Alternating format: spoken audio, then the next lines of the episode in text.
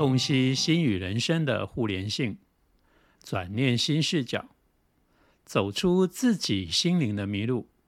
欢迎收听，我是陈家宝。朋友们，大家好，我是美玲。今天很开心和大家共聚在线上。我非常喜欢今天的主题：孩子跟妈妈的心灵之旅——胎内记忆。我们今天很荣幸的邀请到欧阳靖女士。欧阳靖女士不仅是一位作家，也是一位演员、模特儿、马拉松跑者，著作有《旅跑日本》《我们都是末日残存者》。欧阳靖写给女生的跑步书《欧阳靖李东京生存记》。欧阳靖女士也是一位新手妈妈，儿子姓蒋，超可爱的。我个人是欧阳靖女士的粉丝，也是姓蒋的粉丝。每次看到姓蒋的照片、影片，都有一种被疗愈的感觉。超喜欢信讲的。我们今天另外一位嘉宾是陈家宝老师。家宝老师是量子转念引导技术的创始人，美国环球终身大学自然回溯疗法硕士，英国 CPD 国际认证量子转念课程授课导师，APEI 国际注册心理咨询师，中国国家高级心理咨询师，身心灵书籍作家，著作有还记得我是谁吗？量子转念的效应，量子转念效应二，启动高维意识量子场。陈家宝老师多年的研究和实际引导无数个个案的身上，发现子宫期非常重要。老师说，子宫期是今生人格画布的颜料基础，孩子在子宫期所产生的心灵印记。对于日后的成长与父母的互动及人格的建立都有决定性的影响。来，我们一起来欢迎两位嘉宾，欧阳靖女士，你好。欧阳靖女士，Hello，大家好。Hello，大家好。阿靖好。今天交给你们喽。好，没问题。哎，今天真的是也蛮开心的哦，刚好有这个机会，从疫情之后呢，然后刚好信讲诞生，然后刚好也可以来跟。就是欧阳靖，我们一起就是聊一聊、谈一谈。尤其哈，我知道哈，有时候常常在看你的脸书啊，上面就是有时候会分享到，就是最近这一年多来哈，从你开始怀孕，一直到生下新奖，以及现在一新奖已经一岁多了，对不对？对，现在其实哈，真的是我人生中改变很大的一段时期。对，所以这一点呢，我们就是希望说，请你来跟大家聊一聊，说，哎，这一段时间当中，哈，就从怀孕呐，一直到出生呐，以及现在在育儿的过程当中，对不对？有没有让你令你比较难忘的，或者说你觉得说有一些东西，或是有一些育儿的观念，让你觉得比较 confused、比较困惑的，或者说你觉得不可思议的，哎，我们来就是请你现身说法，哈，有一些可能在脸书上还来不及写到的啊，哈，你来跟大家聊一聊好了。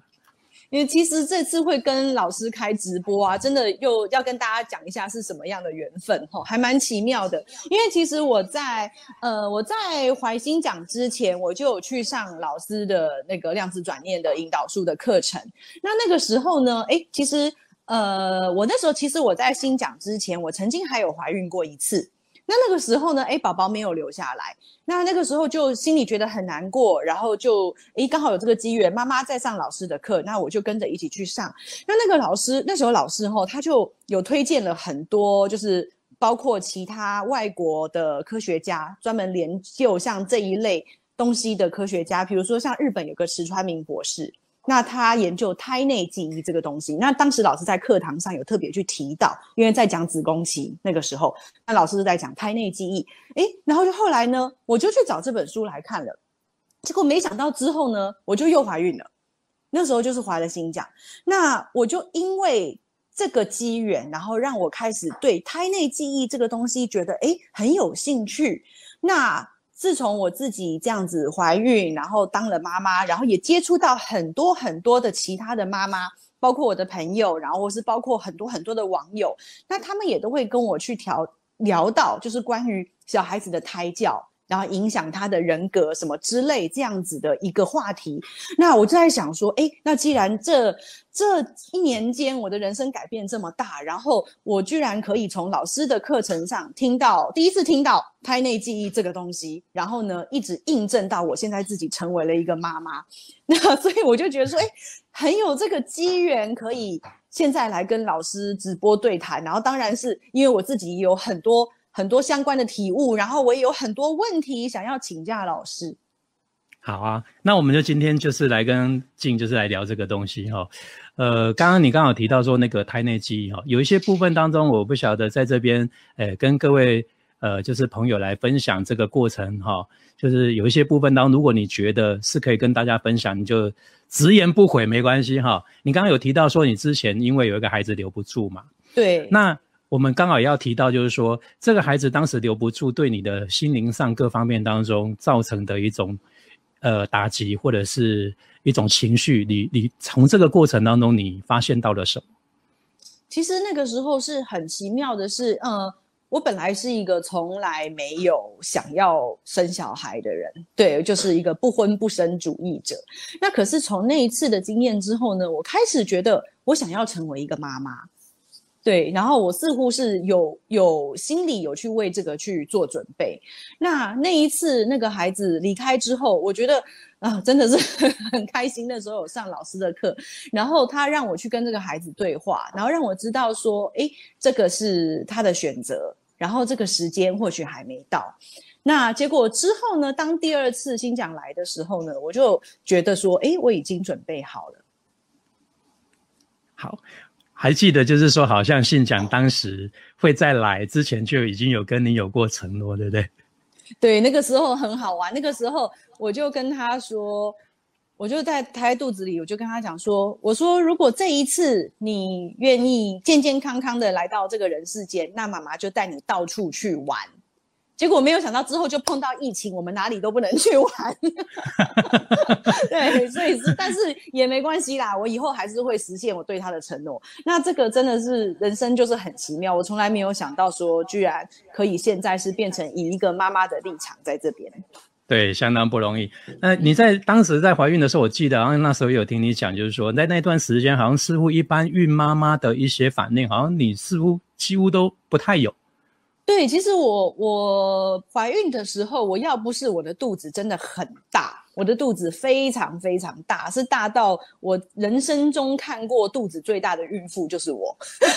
对，除了双胞胎以外啊，对，除了双胞胎之外，但是我的肚子所有人都以为是双胞胎。对，要不是因为这样，我真的是一点怀孕的感觉都没有，就是像人家所谓的孕吐啊，然后或者是各式各样怀孕期的不适，我通通都没有。那可是，在生下新长之后呢？哎。我就开始去有点去研究这个东西，因为我身边有很多朋友，他们其实呃怀孕的期间比较辛苦，就是比如说孕吐，孕吐的非常非常不舒服，然后或者是有各式各样的不同的反应。那其实我觉得很好玩，我那个时候怀孕期间，我就在开始看那个胎内记忆的相关书籍嘛，然后那个时候我就看到有一篇呢，我觉得我想要来分享。也是跟老师分享我的那个心得，对，就是我那时候看到一篇，他是就是池川明博士讲的一篇，他就提到孕吐这个东西，因为很多很多妈妈，就是我身边认识的妈妈，她们就是孕吐到太不舒服了，然后他们就会说，哦，这个小孩是来讨债的。那很多人听到我说，哎，什么欧啊，欧阳靖，你都没有孕吐，你都没有任何不舒服，你的小孩是来报恩的。那我那时候就心里想说，难道真的是这样子的吗？妈妈不舒服，就是小孩子是来讨债的吗？是这样子的吗？那问了妇产科医生，妇产科也生医生也说，会不会孕吐，就是因为你的荷尔蒙。荷尔蒙影响好，没错，这个是医学上的原理，我们都可以接受。可是以心理层面来说，就是有的妈妈会觉得说，那为什么我这么衰？为什么我就吐得那么惨？为什么有的妈妈就没事？对，然后这跟你的日常生活作息，然后有没有运动习惯，就是或多或少有一点关系，但是确实又不是那么绝对。所以我就自己，我虽然没有产期，没有任何不适，但是我还是非常对于这个东西非常好奇。结果呢，我就刚好看到那么一篇，就石川明博士的书，它里面有提到一篇讲孕吐，他就说，哦，我觉得他这个观点很好玩，他就提到说，呃，因为孕吐，吼，妈妈会孕吐，是因为这个宝宝他特别关心你，他的这个宝宝的心思比较细腻，然后呢，他比较他比较敏感。所以他会很担心妈妈，比如说他说怕妈妈吃的不好，或妈妈吃到什么不该吃的东西，然后或者是妈妈怎样，所以他就会用让妈妈不舒服这样子的一个试出这样子的荷尔蒙，然后来让妈妈提醒自己。那其实我就觉得说，哎，这个观点很有趣。结果我自己身边做了一些观察之后，我发现好像似乎有这么有一点道理。因为当我认识的朋友或我听过的案例，就是怀孕期间孕吐会吐得比较惨、比较不舒服的妈妈，她生下来的小孩个性都比较细腻，心思比较细腻，比较会关心人，比较体贴。那反而我自己，我自己生下了一个就是大老粗，一个传说中的低敏感宝宝，金奖是一个非常非常粗线条的小孩。对，所以我在怀孕期间，我是一点感觉都没有。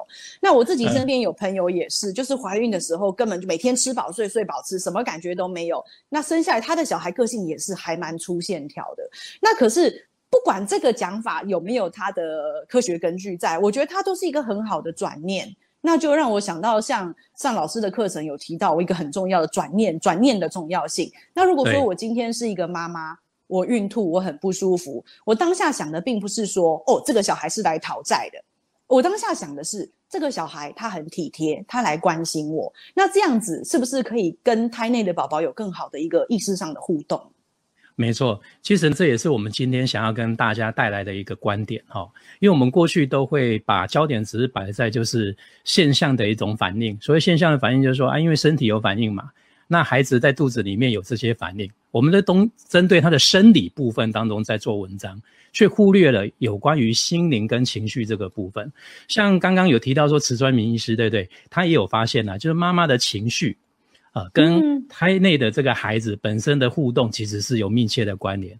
哦，那刚刚阿静也有提到说，哎，医生也告诉你说会跟母亲本身的荷尔蒙有关。可是不要忘了哈，我们的荷尔蒙的分泌会不会旺盛？各方面除了原本你的身体健康的这个底子基础以外，妈妈本身的情绪跟想法也占一个很大的因素啊，对不对？你看，像我们如果紧张或是兴奋，心跳都会特别快。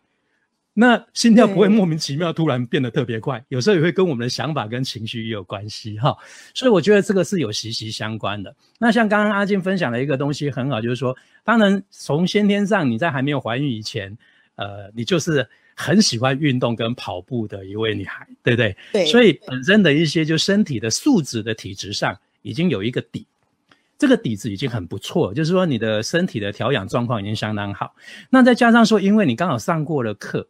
在这段时间当中，你也曾经就是呃被我做过这个一对一的这种转念引导，对不对？去更深入你内在的情绪跟想法的一些转念。所以当你在回看说你开始怀孕的时候，在对待这个孩子的时候，你的思绪跟想法会有所不同。所以你跟他的连接跟那种。互动比较像是有点像是两个很好有默契的队员一样啊，对，像队员朋友，就像说我们如果说打球，对不对？哈，如果说我们这个 partner，好像我们在常前阵子在看那个什么所谓的桌球双打，那如果桌球双打，如果两个人的默契如果不够的话，哇，我想说那一场球应该两个人都打得很累，而且很懊恼。但是如果默契很好的时候，哎，怎么打都怎么顺手。所以很多的部分跟困难就很容易，就是一起携手的去把它突破。所以我觉得这个是一个相当对的一个观念，而且是相当棒的一种做法。